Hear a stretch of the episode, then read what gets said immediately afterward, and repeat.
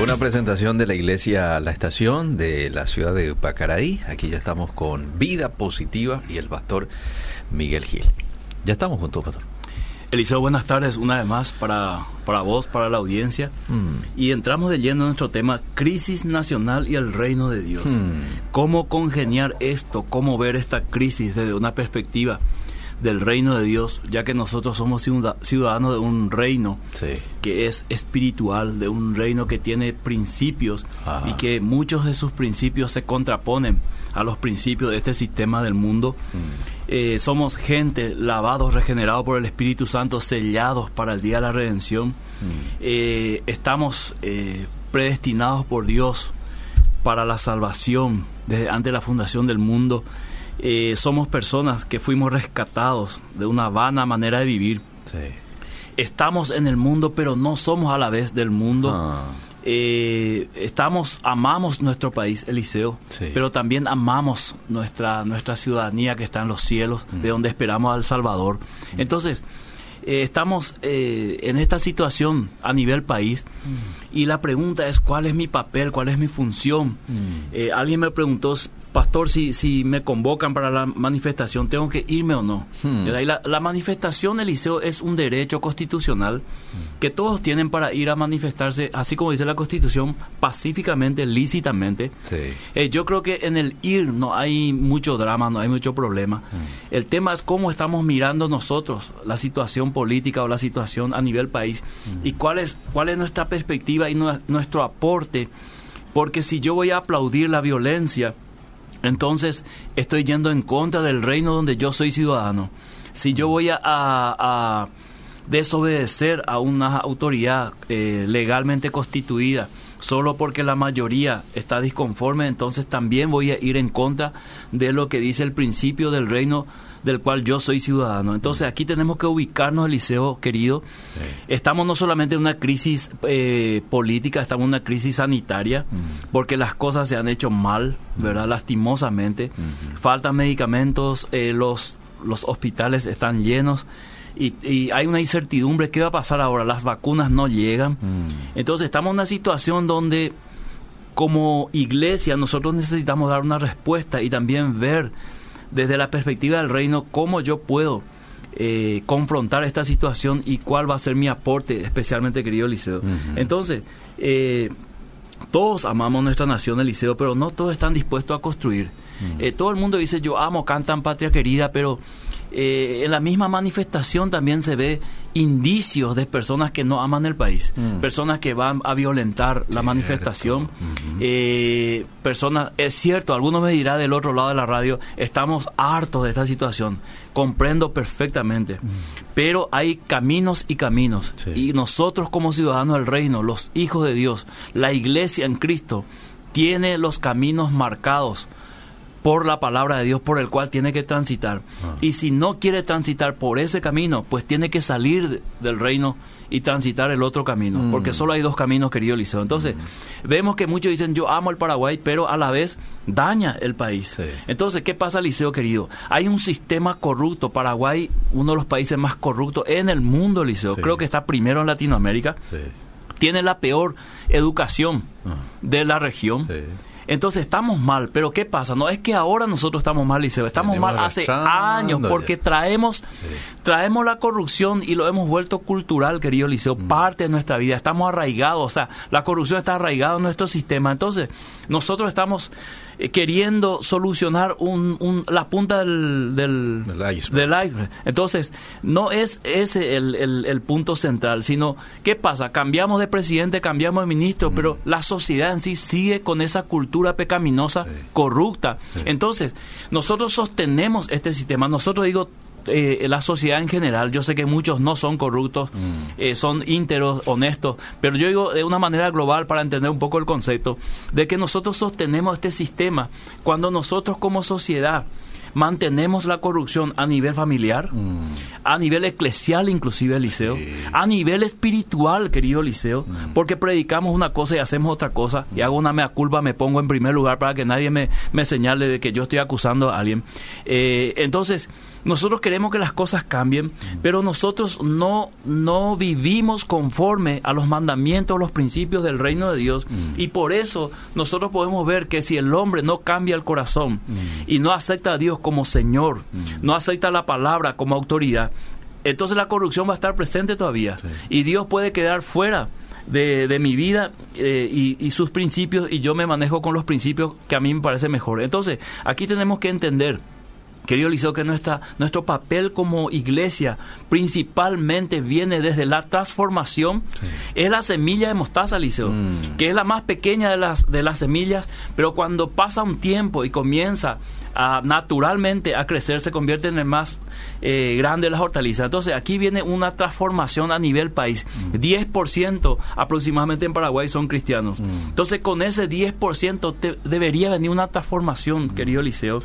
Y muchos dicen, bueno, necesitamos un presidente cristiano. Mm. Ok, vamos a poner un presidente cristiano. Mm. Pero si el sistema no cambia, si ese presidente cristiano no es libre para tomar decisiones, mm. si ese presidente cristiano otra vez va a estar sujeto a, un sistema político que nosotros ya sabemos cómo funciona, toda la ciudadanía, hasta el más joven, sabe cómo funciona la, eh, el sistema político en Paraguay, sabe que los partidos tradicionales han hecho mucho daño al país. Estoy hablando de los partidos en forma general, habrá hombres eh, y excepciones que han hecho bien los deberes, pero estoy hablando de un sistema eh, de político que la gente se da cuenta hoy, este sistema ya no va. Ya no es presentarme un candidato por tal partido porque eh, detrás de ese de esa imagen que me presentan ya hay toda una estructura que los que ya tenemos nuestros años eh, encima, 40, 50 años, sabemos que ese sistema va a terminar perjudicando al candidato o a los candidatos. Entonces, esto es lo que está pasando en el país y nosotros tenemos que hacer ahora una diferencia entre eh, la perspectiva del reino y la perspectiva de la ciudadanía. ¿Qué quiere la ciudadanía? Está tres, cuatro días gritando, manifestándose para que renuncie el presidente y todos los, los corruptos, todos los ministros, ¿verdad? Mm. Ok, y nosotros como iglesia, ¿cómo estamos viendo esta situación? Porque la mejor manera de decir yo amo a mi nación, querido Eliseo, no es tanto en las palabras ni cantando patria querida, sino con hechos significativos. Juan capítulo 3, verso 16 dice, de esta manera amó Dios al mundo. ¿De, ¿De qué manera? Sacrificando a su hijo o entregando a su hijo por amor a la humanidad, mm. teniendo ángeles, querubines, serafines, como ya dijimos varias veces. Entonces, pero él decidió entregar a su único hijo, ¿para qué? Para que el hombre entienda, verdaderamente este Dios me ama, mm. porque ha hecho algo que ningún Dios ha hecho en la historia, mm. entregar a su hijo. Eh, eh, encarnarse, vivir y morir por nosotros. Entonces, eh, los hechos significativos cuando decimos amamos a nuestra nación, ¿cuántos creyentes están orando por el Paraguay? Hmm. O cada vez que hay crisis nomás nosotros tenemos que llamar por el WhatsApp y por el Facebook a una oración nacional. No, ese es un deber que todo creyente tiene. Todos los días tenemos que orar porque ese es el mandamiento bíblico. Romanos capítulo 12 y 13 están los deberes cristianos, pero antes de los deberes cristianos, querido Eliseo, Romanos pone toda la estructura doctrinal de lo que es el reino de Dios y luego manda los deberes. Entonces, para entender Romanos capítulo 8, toda la obra del Espíritu Santo, y termina en el 12-13 con los deberes cristianos, diciendo, oren por las autoridades, mm. sométanse a las autoridades. Esto es un principio del reino. No es si me gusta o no me gusta, si es colorado o liberal. Es un principio del reino que Dios manda a su pueblo a hacer como un deber. Es decir, la oración todos los días por el país, por las autoridades. Y Pablo dice para que vivamos quieta y reposadamente. No solamente, repito, cuando hay crisis, querido Liceo. Mm. Entonces, ¿cuál es el papel en esta crisis social de la iglesia? Hay que entender que la iglesia está sujeta al reino de Dios, al gobierno de Dios, y por lo tanto su visión será diferente del problema así como sus objetivos, su misión y sus métodos son diferentes. O sea, muchos están queriendo cambiar el país a nivel político y claro que hay cosas que se pueden cambiar a nivel político, pero nuestra mayor, nuestro mayor llamado como iglesia es la transformación mm. Del Paraguay a través de cada político cristiano, entiéndase político, no eh, aquel que está en la carrera política, sino de un trabajo político. Es decir, Eliseo Rolón, Miguel Gil, Johnny Pacaraí, Eliseo aquí en Sajonia, haciendo un servicio a los demás. Todo lo que yo pueda hacer, porque ese es el mandato que Dios me da. Entonces yo estoy haciendo un trabajo político de, de, alguna manera y estoy cumpliendo los principios del reino. Y sobre todas las cosas, oración. Ahora, algunos dicen, Eliseo, eh, no es solamente orar, hay que accionar. Mm. Escúchame, Eliseo, mm. cuando, cuando Jesús miró la multitud, tuvo compasión Y le dijo a sus discípulos, a la verdad la mies es mucha, pero los obreros son pocos. Rogad, orad al Señor de la mies que envíe obreros. Ah. Que es lo primero que Jesús, al ver la situación, les pidió a sus discípulos que hagan. Oren. Claro, orad a Dios. ¿Acaso Dios no va a escuchar la oración de su pueblo diciéndole, Señor, que no corra sangre en nuestra nación? Señor, que termine la corrupción. Y la iglesia hace años viene orando por eso. Y yo creo que hay ciertos cambios en nuestra nación. Hay, hay, nadie puede decir hoy, ningún político, ni un sistema político, ningún partido puede decir, nosotros vamos a entronizarnos porque ya está demostrado que pueden caer igual, ¿verdad? Entonces, ese es el papel de la iglesia y desde esa perspectiva la iglesia tiene que ver toda crisis ah. para no caer en fanatismo, para no ser arrastrados y manipulados por oportunistas políticos, que hay muchos, Eliseo, y muchos están aprovechando esta situación para hacer su campaña, entre comillas, mm. y muchos van a sacar, eh, vamos a decir, eh, una tajada de esta situación mm. que le va a favorecer solamente a él, ¿verdad? Mm. Entonces, todos están ahí en nombre del Paraguay. Yo no dudo que haya, la mayoría esté por amor a la, a la camiseta o a la bandera, pero también detrás de esto hay muchos, muchos oportunistas que están manipulando la situación mm. y ningún creyente debería caer en ese juego y para eso se necesita discernimiento y para tener discernimiento se necesita llenura del Espíritu Santo. Los dones que el Espíritu Santo da al creyente no es para que el creyente lo ejerza según le parezca, mm. sino que el Espíritu Santo usa al creyente a través de sus dones. Cuando el creyente está en la carne, el Espíritu Santo no puede manifestar a través de los dones. Necesita estar lleno. Por eso Pablo continuamente dice, estén llenos, estén llenos para que el Espíritu Santo pueda operar a través de ustedes. Entonces, cuando estamos llenos del Espíritu Santo, nosotros podemos discernir, porque aquí hay dos puntos principal cuando estamos en el reino de Dios y vemos una crisis así. Primero miramos el mundo espiritual, Liceo, mm. donde nuestra lucha no es contra sangre y carne, y luego miramos abajo las consecuencias de esa lucha espiritual, por lo cual nosotros podemos entender cuáles son los mecanismos que el enemigo puede usar para este, atacar las estructuras y para atacar una sociedad. Por eso Pablo dice, las armas de nuestra milicia no son eh, carnales, sino poderosas en batalla para la destrucción de fortaleza. Entonces, todos estamos en contra de la corrupción, ¿cómo no? Eh, eh, todos estamos en contra del gobierno o de gobernantes corruptos, pero algunas veces estamos indignados eh, contra el gobierno, pero hago una pregunta, ¿estamos indignados realmente contra toda clase de corrupción mm. o solamente estamos indignados contra la corrupción que hace el gobierno? Qué bueno. Es una pregunta que lanzo, porque si yo estoy indignado eh, por toda clase de corrupción, entonces voy a mirar a mi alrededor mm. y quizás en mi vida mismo haya corrupción, querido Liceo.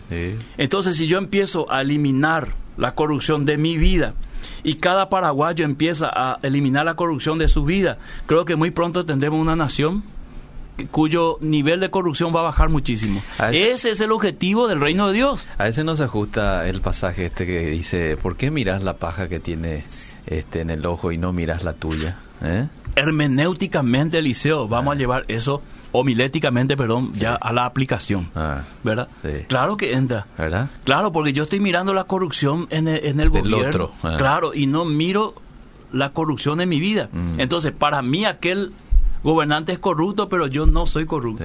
¿Verdad? Y a lo mejor la corrupción de él es más pública que la mía, ¿verdad? Entonces ahí comienza la transformación de una nación, Eliseo querido. Y después que le dice Jesús, quitana la corrupción Para tuya, mejor. Eh, y después vas a ver mejor la corrupción del otro. ¿eh? Eso no significa también que vamos a callarnos ante ciertas cosas que afectan de otra manera eh, nuestra, vamos a decir, nuestra situación social, pero el reino de Dios nos permite a nosotros ver la situación y cualquier crisis de otra manera, desde otra perspectiva. Mm. La corrupción es a nivel país, Eliseo, es un sistema, un estilo de vida. Mm. Así que se ha vuelto una cultura, como dijimos, y los cristianos están llamados a frenar la corrupción. Por eso Jesús dijo, vosotros sois la sal, la sal, la sal mm. para frenar la corrupción. Desde su posición social, desde su entorno, desde donde está, ahí está el llamado algunas veces no solamente entendemos que tenemos que salir a la calle, a la calle y gritar mm. contra un gobierno corrupto que mm. nos parece, sino estar en contra de la corrupción y entender Dios me puso en mi familia para frenar la corrupción en mi familia.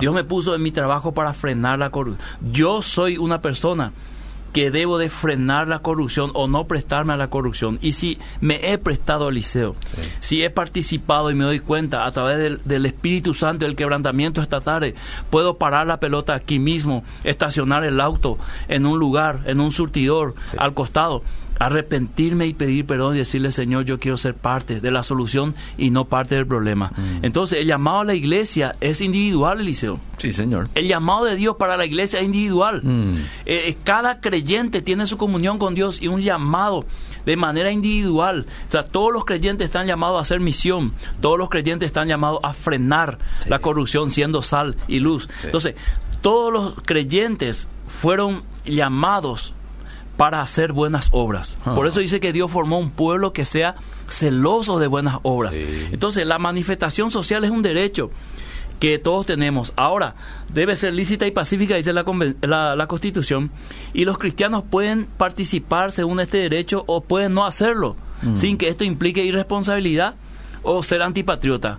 Porque la verdadera función del Hijo de Dios dentro de la perspectiva del reino es hacer el, los mandatos del reino y el mandato de Dios, independientemente de lo que esté pasando políticamente o socialmente. Mm. ¿verdad? Yo tengo esa misión y yo tengo que hacerlo, sea en tiempo de paz, en tiempo de guerra, haya problemas, haya crisis o no. Mm. Entonces, si entendemos esto, vamos a, entender, querido Liceo, que nuestro llamado como iglesia mm. es mucho más profundo que una crisis que está estallando ahora, porque esta crisis no sabemos en qué va a terminar. Mm. Ojalá termine bien el liceo, mm. ojalá las aguas se calmen, pero este gobierno se va en tres años. Mm.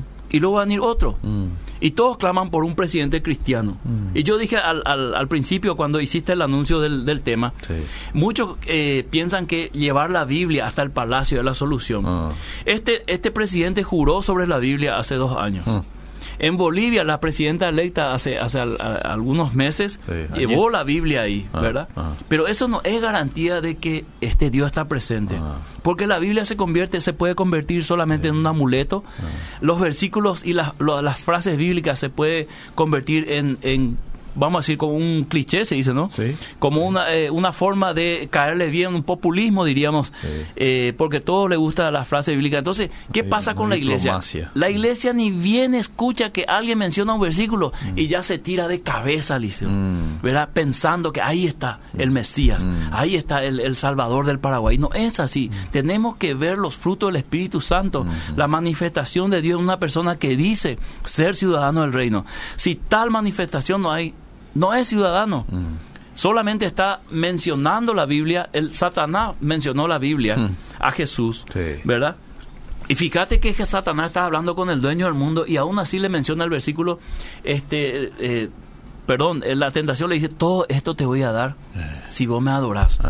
porque a mí se me dio esta autoridad y a quien yo quiera le voy a dar. Mm. Y está hablando con el dueño del mundo. Hasta ese punto el enemigo usa de astucia. Entonces no es también la solución 100% este, llevar la Biblia al palacio o que suba un, cristiano.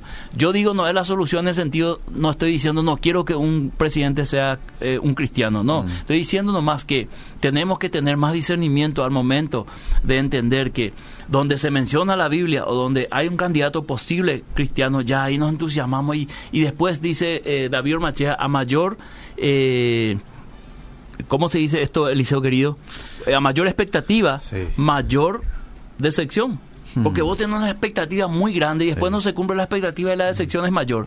Entonces, el reino de Dios es pacífico, mm. el reino de Dios es reconciliador, los cristianos son constructores de puentes, mm. hacedores de bien, respetuosos de las leyes, ejemplo en todo, mm. son luminares en medio de una generación perversa, perversa y maligna. Entonces, esa es nuestra función y no podemos salir de esa función, aunque nos rasquemos, aunque estemos, Eliseo, saltando por ir a incendiar el palacio del Congreso y, y tirarle como en un país, no sé qué país, tirarle a los políticos en el basurero. No podemos hacer eso, no es nuestro llamado. Nuestro llamado a interceder, nuestro llamado a hacer el bien, nuestro llamado es amar y orar por nuestros, por nuestra nación y por nuestras autoridades, eh, porque ese es el mandato del reino. Entonces, primero tenemos que saber en qué reino estoy y después voy a saber cómo reaccionar.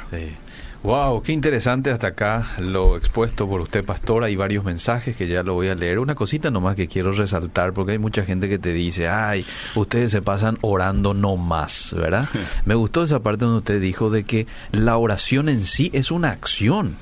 ¿Por qué? Porque le estás pidiendo al dueño del mundo, ¿verdad? Y ese pasaje que vos mencionaste, fíjate que dice, por tanto, rogad al Señor de la mies, en pocas palabras, por tanto, oren al dueño. Al dueño para que envíe, para que envíe quién? Dios. Claro. ¿Y qué dice Pablo?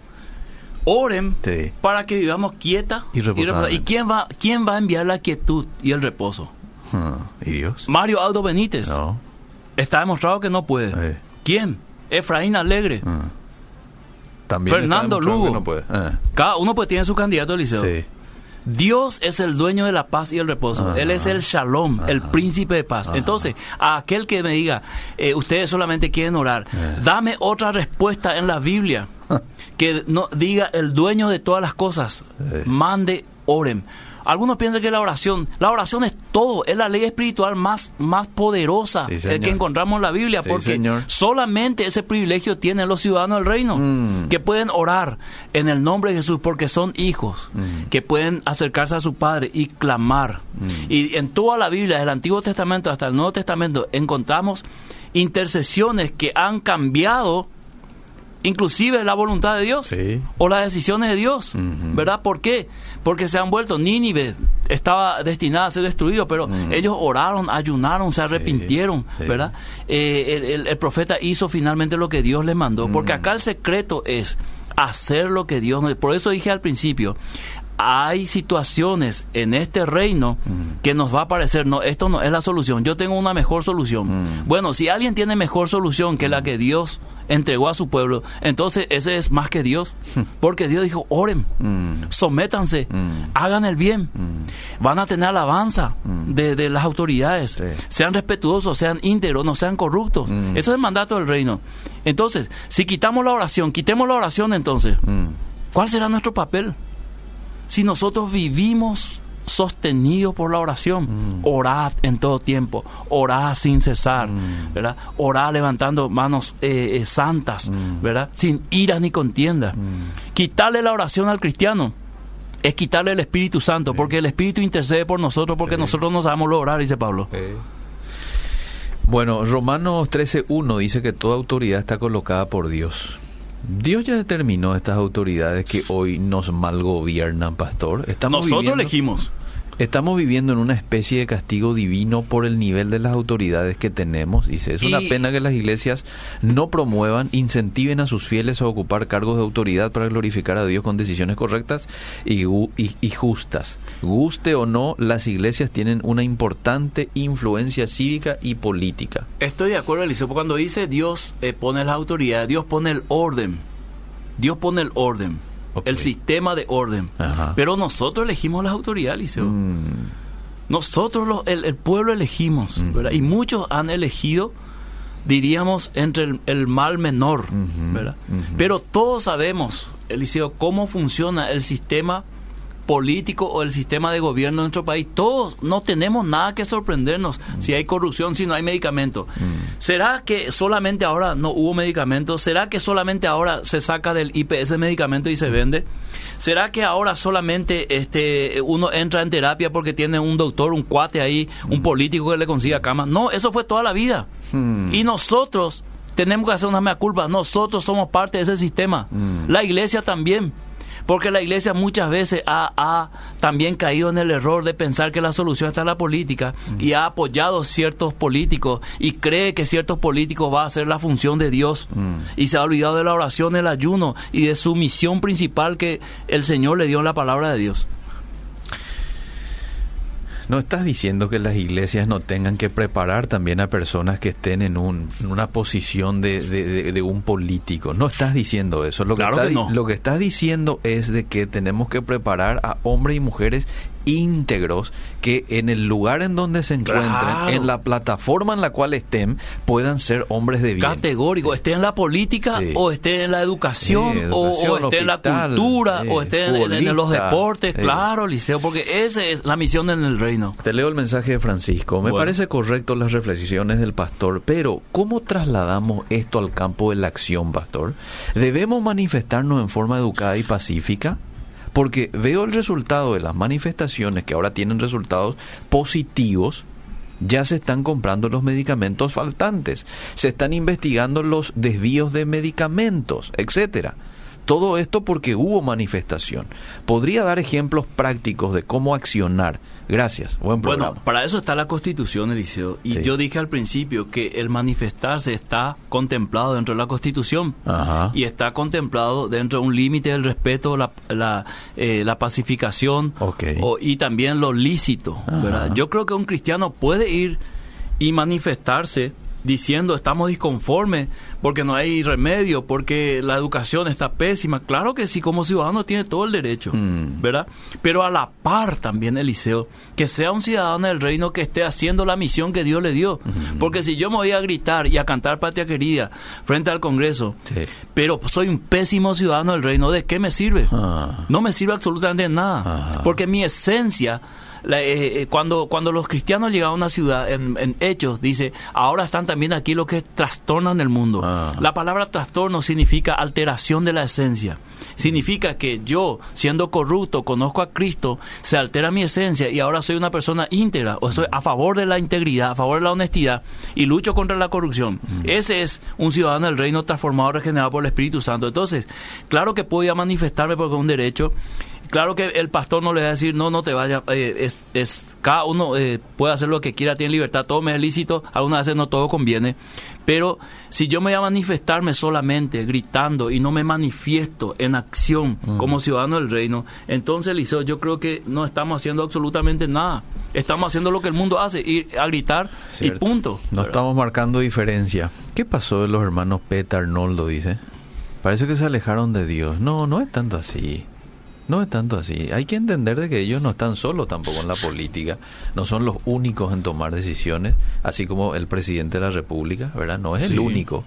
Este, ahí está la Cámara de Senadores, este, y es toda una estructura, así como vos decías, ¿verdad? ¿Acaso, Liceo, eh, cuando, cuando se habló de la ide- ideología de género y todo, el pueblo de Dios no salió a las calles o al Sí, aborto y se manifestó? y nadie dijo nada, ¿verdad? sí. Y está bien, es un derecho que tenemos. Sí. No queremos esta educación para nuestros hijos, ¿verdad? Y vamos a volver a salir a las calles y es claro. que... Pero a la par también seamos ciudadanos del reino, como dije, Sí. haciendo aquello que solo Dios ve y que nos mandó a hacer. Esa es la misión de la iglesia. La misión de la iglesia no es tomar las armas y tomar el poder a la fuerza. La misión de la iglesia es justamente llevar el reino a cada persona en el lugar donde estoy. Primero Jerusalén, Judea, Samaria, hasta lo último de la tierra. Pastor, ¿cómo es eso? Nuestras elecciones ya están determinadas por Dios. Ah, bueno, es una pregunta difícil, Eliseo. Eh, si vamos a la soberanía de Dios, pues todo entra en la soberanía de Dios. Ah. Pero también tenemos que entender que Dios respeta nuestra voluntad. Mm. Ejemplo, Dios es soberano. Sí. Pero ahora yo quiero, yo decido salir de Obedira Mm, y meterle 120 y pasar 3, 4 eh, semáforos rojos. mm, ok. ¿verdad? Ah. Dios ya sabía que yo iba a hacer eso. Ah. Por supuesto, en su soberanía que va a saber, Ah. ¿verdad? Pudo impedir, claro que sí, pero Él también me da una voluntad. Respeta el libre albedrío. Claro, para de- después juzgarme por mis decisiones. Ok. Entonces, si yo digo ahora, Dios puso a Mario Aldo Benítez, muchos se van a enojar. Ah. Qué malo es Dios, ¿verdad? Y muchos van a aplaudir. Ah. Ahora, sale Mario Aldo y sube un ejemplo, fulano de tal. Sí. Ahora, Dios quitó a Mario Aldo y Dios... Dios no se va a prestar a ese juego ah, liceo, ah, ¿verdad? ah. Dios pone el orden, las autoridades Sí. en el sentido de la estructura Sí. y luego el pueblo decide. Sí. Algunas veces decidimos bien, algunas veces decidimos mal, algunas veces las elecciones están un poco corrompidas, otras veces son transparentes, no sabemos, ¿verdad? Pero lo importante es que haya orden en cierto sentido. Y cuando la ciudadanía se da cuenta, está saliendo de sus límites y nos está perjudicando, claro que tiene que manifestarse. Pero también la iglesia tiene que tener discernimiento, saber cuándo y cómo manifestarse. No solamente porque un fulano salta allá y dice, vamos a manifestarnos, porque ese fulano tiene intereses políticos, ¿verdad? Ahora estamos en plena pandemia, no hay medicamentos, eso es grave, Liceo. Sí. Eso es gravísimo. Sí. Manifestemos, claro, todos vamos a eh, pegar el grito al cielo porque que, tiene que haber medicamentos. Hubo mm. dinero suficiente para que no falte medicamento. Mm. Hubo dinero suficiente para que no falte cama. Se preparó mucho antes el sistema. Nos metieron en las casas, nos encerraron para decirnos, enciérrense ahí mientras nosotros preparamos el sistema. Mm. Bueno, entonces, este estallido social o esta manifestación también es la consecuencia de muchas cosas que no se hizo bien. Y el gobierno tiene que tener una mea culpa. Y aquí apunto directamente a los asesores. Y si el, el, presidente tiene un asesor cristiano. Llamo directamente a asesores cristianos, directamente a la reflexión a estos asesores cristianos. Mm. ¿Por qué? Porque Eliseo uno tiene que ser también consciente de que no puede jugar con la salud ni la educación del pueblo, porque son dos cosas muy importantes. Mm. Yo estoy en el área de educación del liceo. Mm. Arrancamos las clases mm. En forma híbrida, porque tenemos que arrancar, porque no podemos dejar a nuestros chicos sin educación. Y el sistema educativo del Paraguay no está preparado para clases virtuales. Sencillo el punto, no está preparado. Nunca se preparó, ni en la pandemia. Le metemos video de WhatsApp y le, empachamos a los chicos y a los padres de paso y no aprenden nada. Entonces, algo tenemos que hacer. Cuidar el protocolo, todos los, los que nos dice el Ministerio de Salud y procurar llevar adelante esto. Ah. Pero también, realmente, la gente del gobierno tiene que eh, darse cuenta de que muchas cosas se hicieron mal mm. y que el pueblo llegó al límite y ahora se está manifestando. No todo es Eliseo eh, una, un movimiento de ajedrez de algún político. Mm. Esto es el hartajo del pueblo del cual nosotros veníamos hablando del año pasado en la pandemia, ¿te acuerdas, Liceo? Estaban todas las grabaciones, ¿verdad? Eh, entonces, uno tiene que darse cuenta también cuando metió la pata. Uno tiene que dar la cara, pedir perdón, humillarse y juntos vamos a salir de esto. No es que Mario Aldo Benítez y su ministro van a sacar Paraguay eh, de esto. Todos, todos. Entonces, colaboremos todos ¿verdad? Eh, procuremos todo para que Paraguay salga adelante. Esto que vos estás diciendo es clave. Reconocer, estás diciendo. Pedir perdón. Esto es sumamente sanador el pedir perdón, nos equivocamos, tomamos malas decisiones y ahora vamos a apoyarnos, vamos a agarrarnos entre todos y vamos a hacer las cosas eh, mejor, ¿verdad? Y también le hizo no olvidar las cosas buenas que hizo este gobierno. No todo pues es malo. No hay que tirar No, hay que ser injusto. Te pido que leas Santiago 1.20, Eliseo, si tenés llamado un ratito, para que puedas ver eh, eh, cómo es en el reino de Dios cuando nosotros tenemos una perspectiva del reino ¿De qué cosas tenemos que cuidarnos? Santiago 1.20. Dice, el que vive enojado no puede vivir como Dios manda. Ese dice en, en, en la Reina Valera dice, ¿cómo dice? Porque la ira del hombre no obra la justicia de Dios. O sea, cuando yo estoy en plena ira, no voy a hacer lo que Dios, lo que es justo delante de Dios. Y para ser justo en esta ira, también reconozcamos las cosas buenas que hizo el gobierno, ¿verdad? Sí, sí.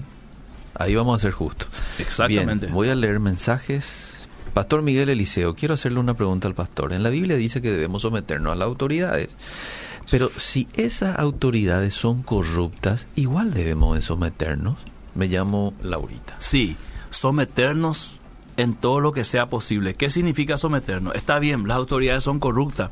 Yo a partir de ahora no voy a más respetar el semáforo, mm. no voy a pagar más mis impuestos. Mm.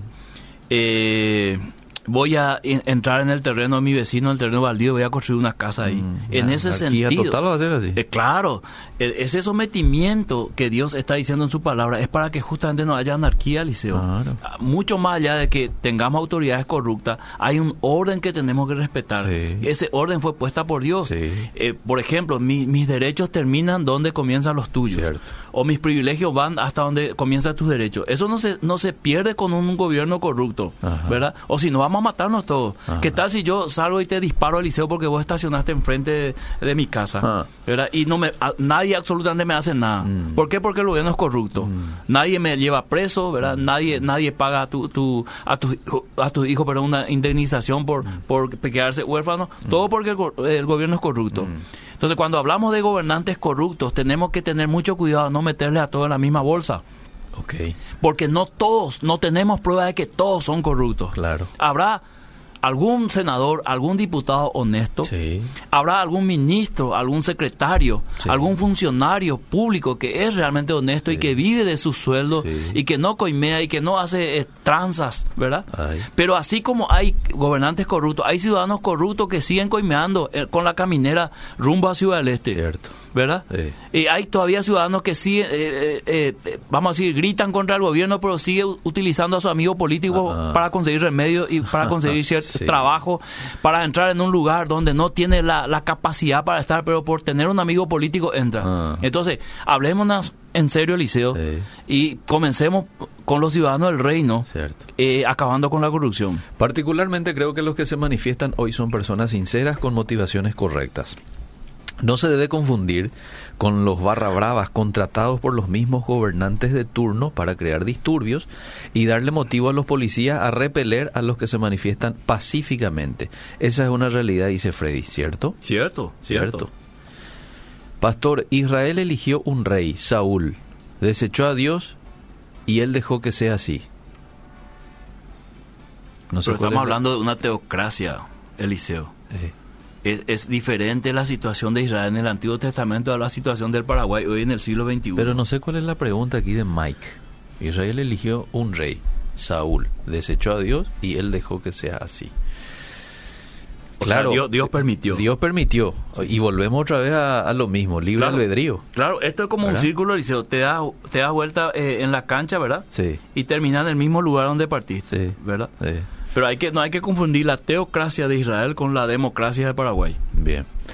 Buenas tardes, Pastor Miguel. Una pregunta para el pastor. Si me puede corregir lo que estoy pensando también, por favor, someterse a la autoridad significa respetar las leyes. No significa que yo voy a respetar su mentira. Claro. No significa que voy a hacer lo que ellos me piden, algo que no está de acuerdo a lo que Dios le agrada. Eso no me voy a someter. Claro. Totalmente. Si me pide, por ejemplo, pagarle una coima y solucionamos así, no me voy a someter a eso. Muy bien. Si te pide la autoridad que te vaya a Claro, prostituir. Claro. Eh, eh, son las leyes que mantienen el orden lo que tenemos que someternos, ¿verdad? sí. Porque la autoridad pues van y viene el liceo. Sí. Un gobierno está cinco años, Sí. pero hay leyes que ya llevan en Paraguay más de 30, 40 años. Cierto. Para esa persona que dijo que ahora hay medicamentos, le voy a preguntar dentro de 8 a 10 días si valió la pena la manifestación con la cantidad de contagiados que va a aparecer estando sin los cuidados adecuados en su mayoría. Ese es otro punto, Eliseo. Lastimosamente, el, Ah. este oyente tiene razón. Sí. Salimos a manifestarnos, ¿verdad? Sí. Eh, y la mayoría sin tapaboca. Sí. Y después la gente dice, no, hay que tener clase presencial, Mm. ¿verdad? Pero sí se puede tener una manifestación de 6.000 personas sin tapaboca, Mm. ¿verdad? Entonces, eh, tenemos que por primera vez iniciar en Paraguay un proceso de transformación mental, Mm. de, de cambiar la forma de pensar. ¿Por qué sí acá y acá no? Mm. ¿Por qué podemos en el colectivo todo encimado y en un lugar máximo podemos estar 40, 50 personas? ¿verdad? Tiene que haber un equilibrio y la sociedad tiene que participar, Eliseo, pero activamente, ¿cómo? Haciendo bien los deberes nomás, Eliseo. Sí. Siendo un consciente, ¿por qué esa gente que sale a manifestarse, no sale a manifestarse todos con tapabocas? Los que organizan la manifestación digan, bueno muchachos, todos con tapabocas. Mm. O todos a dos metros de distancia. Sí, ¿verdad? sí. Nadie eh, violen, nadie este eh, comienza a violentar nada, con respeto cantemos, ¿verdad? Mm. Eso todos aplaudiríamos. Ojo, pero hubieron mucha gente que estuvo con el tapaboca. Sí. ¿verdad? Me consta, estuvieron con el tapaboca y también manejando el tema de distancia. Claro, no es este, la generalidad, pero hubo también. porque- Pero estamos en una pandemia, Liceo, Sí, donde sí, todos tenemos que involucrarnos. Sí, pero alguien dirá del otro lado, pero pastor, sí o sí teníamos que salir porque esto ya es el colmo. No, yo estoy de acuerdo ¿verdad? que el hartazgo ciudadano, yo lo dije acá en Vía Positiva, advertí el año pasado, va a llegar un momento en que esto va a estallar, porque la, la, la gente no es tonta, Sí. La gente está informada, la gente hace su deducción, algo nos cierra y va a llegar un momento que va a explotar. Lastimosamente está explotando ahora. Y ojalá que no corra sangre, Liceo, Sí. oramos a Dios para eso. Y ojalá que muy pronto se solucione y que nuestra autoridad, y especialmente los consejeros, no- los que no salen de la tele, Ah. los que son asesores. ¿verdad? Eh, ojalá le den el mejor consejo al presidente hoy, ahora que lo necesita, para poder tomar decisiones y salir a confrontar esta crisis, Sí. ¿verdad? Porque si, si, si sale a hacer promesas que de aquí a dos, tres meses no se cumple, Ah. esto va a ser peor. Si de aquí a dos, tres meses no hay cambio significativo, esto va a estallar. Mm. Sí, sí. y no soy profeta, cierto, cierto. ¿verdad? No soy profeta, ni necesito serlo porque esto está a la vista, Mm. ¿verdad? Entonces, eh, tiene que haber cambios significativos que traiga a la ciudadanía una cierta tranquilidad. Si para esto fue elegido este gobierno, Mm. Sí. las promesas que hizo este gobierno en campaña política tiene que cumplir. Así nomás, Liceo. Sí, señor. Y la gente le va a aplaudir. Ahí está. ahí la gente está. le va a aplaudir. Sí, sí. Y todos los manifestantes se van a ir tranquilos a sus casas. Claro, si tu, tu pariente está internado, Liceo, Sí. y vos no tenés plata y no hay medicamento, vos estás luego emocionalmente mal. Cierto. Después ya viene la ira. Ah. Muere tu familiar. Ah. Estás frustrado, airado, Sí. una mezcla de sentimientos. Sí. Y salís a disparar. Ah. Salís a protestar. ¿Cómo vas a protestar, Liceo? Pacíficamente no creo. no. ¿Verdad? Pero si vos estás ahí, viene alguien y te estamos procurando y te trae una cajita de remedio, al otro, la- al, al otro día te trae otro, vos estás esperanzado, Sí. estás calmo, Sí. ¿verdad? Te sentís cuidado por el Estado.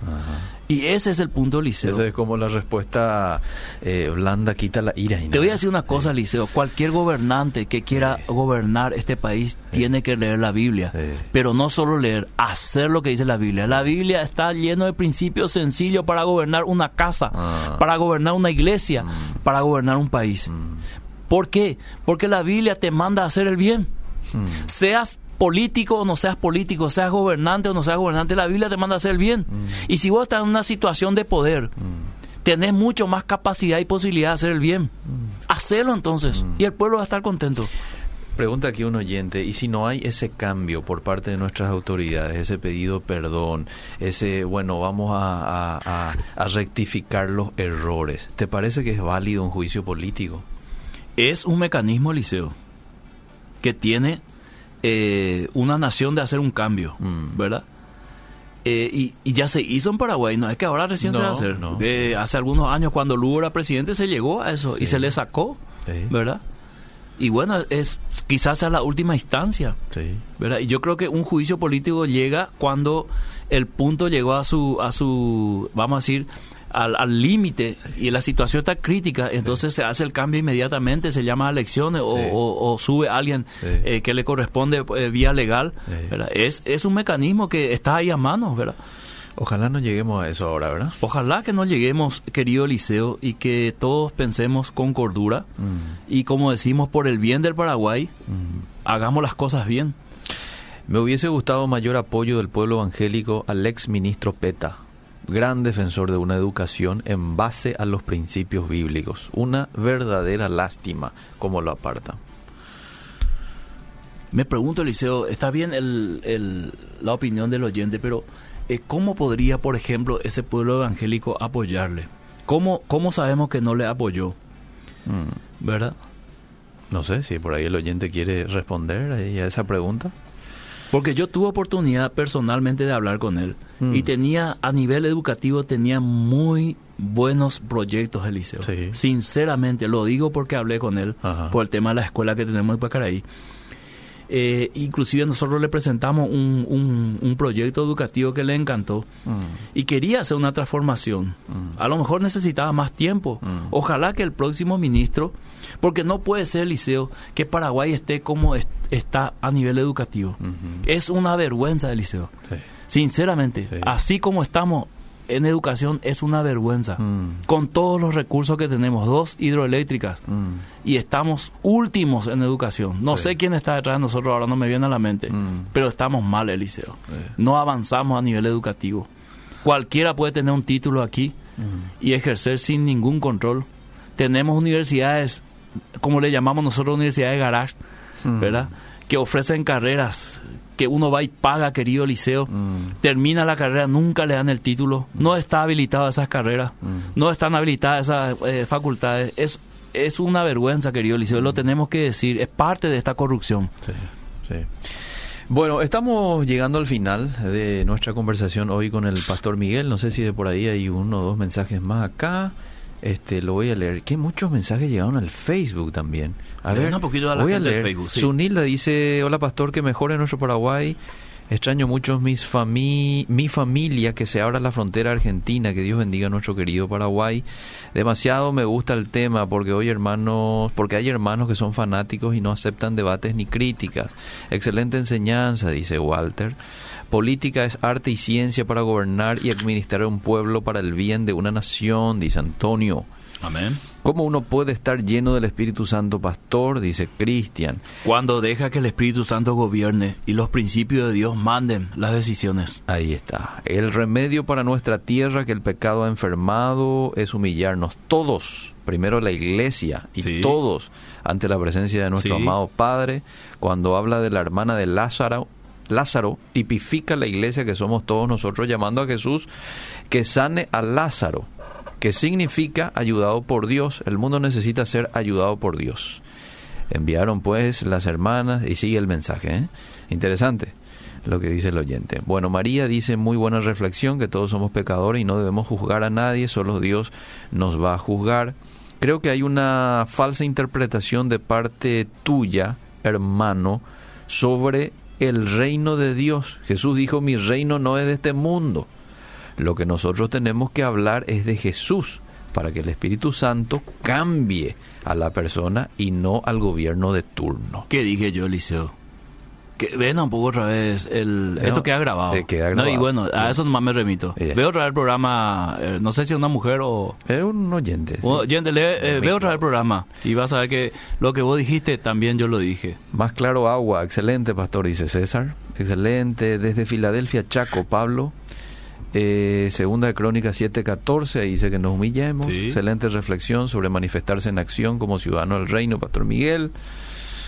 Eh, ¿Por qué el pueblo nunca se acuerda de los jueces, fiscales, Corte Suprema y otros quienes deberían de actuar en contra de la corrupción y no lo hacen? Quienes administran la justicia en este país. Sí. Porque es un sistema corrupto. Sí, Sencillo, Eliseo. es lo que dijo. Sí. Nos vamos, Pastor. Y lastimosamente tenemos que irnos, Sí. Eliseo. Próximo martes. Hasta el próximo martes. Seguimos.